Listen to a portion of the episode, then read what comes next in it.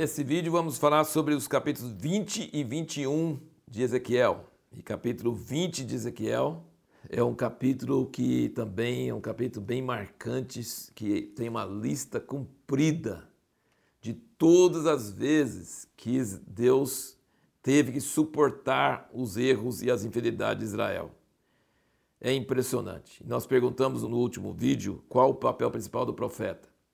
O papel principal do profeta é mostrar para as pessoas a gravidade dos seus pecados, mostrar para as pessoas o ponto de vista de Deus sobre as pessoas. Sabe por quê? Porque a gente consegue pecar horrivelmente e achar normal. E não, porque a gente não põe rótulo em nossos pecados, a gente põe rótulo no pecado dos outros. E os nossos é simplesmente o fluir, a ação da vida, a gente não chama de mentira, de adultério, de roubo, a gente não chama de traição, a gente não coloca esses nomes. A gente coloca esses nomes sobre o que os outros fazem. O que a gente faz, a gente não coloca. E o povo de Israel não se enxergava. Então o povo não se enxerga, isso é de todas as épocas. E o profeta tem o dever de mostrar para nós, para o povo de Deus, de um ponto de vista externo, um ponto de vista objetivo, um ponto de vista de Deus. Aí ele mostra na história e ele faz comparações e ele mostra como que é terrível o nosso pecado. Quase como se a gente tivesse que sair fora de nós e olhar para nós mesmos e ver. E aqui então ele lista todas as vezes, ele diz que até no dia que ele escolheu Israel, lá no Egito já rebelaram contra ele, lá no Egito, a gente não sabe disso. E depois a geração de Josué entrou também e também se rebelou contra ele, também a gente não tem registro disso. Então aqui tem uma lista de todas as vezes que Israel rebelou contra o Senhor e o Senhor não castigou eles por amor ao seu nome. Isso que é interessante notar. Ele sempre diz, versículo 9, por exemplo: O que fiz, porém, foi por amor do meu nome, para que não fosse profanado a vista das nações, no meio das quais eles estavam, cujos olhos eu me dei a conhecer a eles, tirando-os da terra do Egito. E aí ele fala isso vez após vez. Se você quer ver uma lista de quantas vezes Deus teve que se conter para não castigar o povo que foi infiel para com ele, e ele diz sempre a mesma coisa. Vez após vez ele fala que ele fez, ele teve misericórdia deles para não envergonhar seu nome diante das nações. Versículo 22, por exemplo: Todavia retive a minha mão e procedi por amor do meu nome, para que não fosse profanada a vista das nações, a cujos olhos os fiz sair. Então você vê que Deus está zelando pelo seu nome e tendo misericórdia de Israel, e, mas aqui contando tanto de vezes, aí tem, então você, o profeta mostrando a história do povo de Israel e mostrando todas as vezes que aconteceu a sua infidelidade, isso pode acordar o povo para ver e falar, meu Deus, como nós somos ruins mesmo. Entendeu? É isso, é esse é o propósito. O profeta tem que revelar ao povo a sua própria maldade. A gente não consegue enxergar a própria maldade, mas a palavra profética usa um olhar de Deus e um olhar da história, dos fatos, para poder mostrar para nós a nossa maldade, a gente ter uma revelação disso. E aí, aqui mesmo no versículo 32, quando ele começa a falar sobre a restauração, ele fala: E o que veio ao vosso espírito de maneira alguma sucederá, quando dizeis sejamos como as nações, como as tribos dos países, servindo a madeira e a pedra, vivo eu, diz o Senhor Deus ele jurando por ele mesmo, tá? Quando ele fala vivo eu, é jurando. Certamente com mão forte, com braço estendido, com indignação derramada, hei de reinar sobre vós.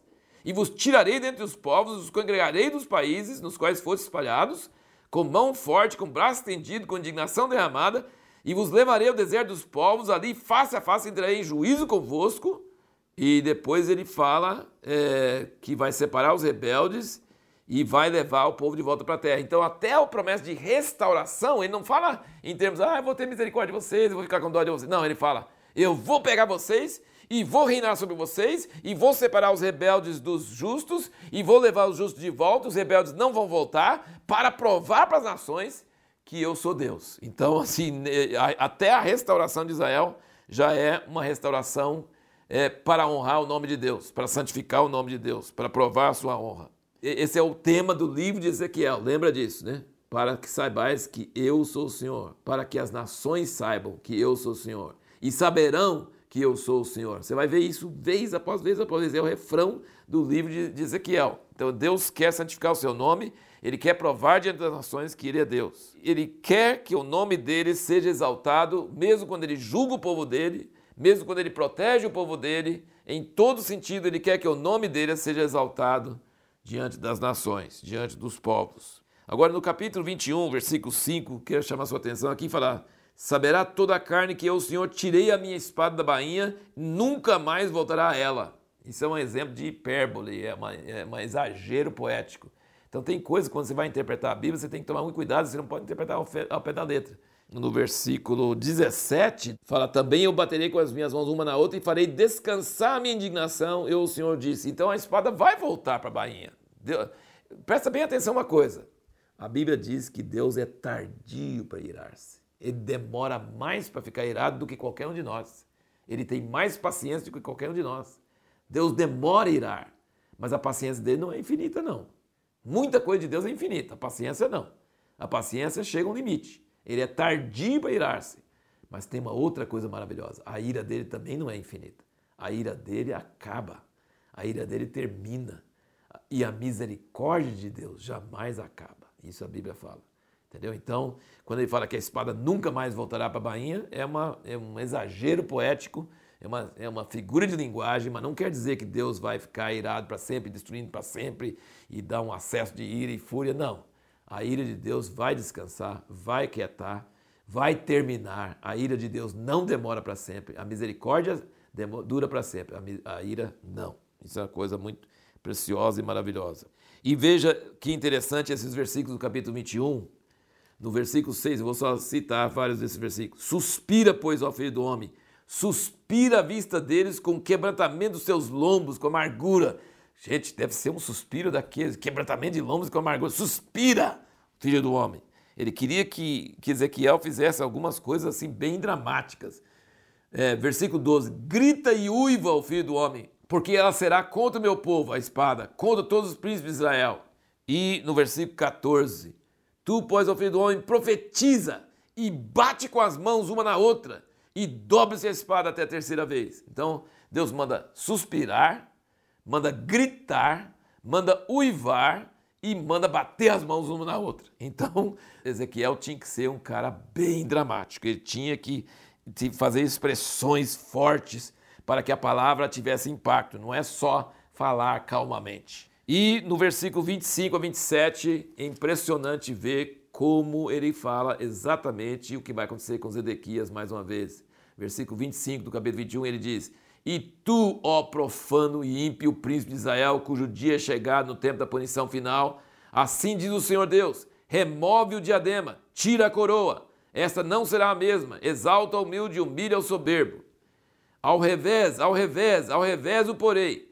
Também o que é não continuar assim, até que venha aquele a quem pertence de direito, e lhe darei a ele. Olha aqui versículo que está falando sobre Jesus, o Messias, o último rei de Israel, Zedequias. Ele falou assim: vai tirar a coroa da cabeça dele, seu profano ímpio, e vai e não vai voltar até que venha aquele a quem pertence de direito, e lhe o darei a ele, Jesus.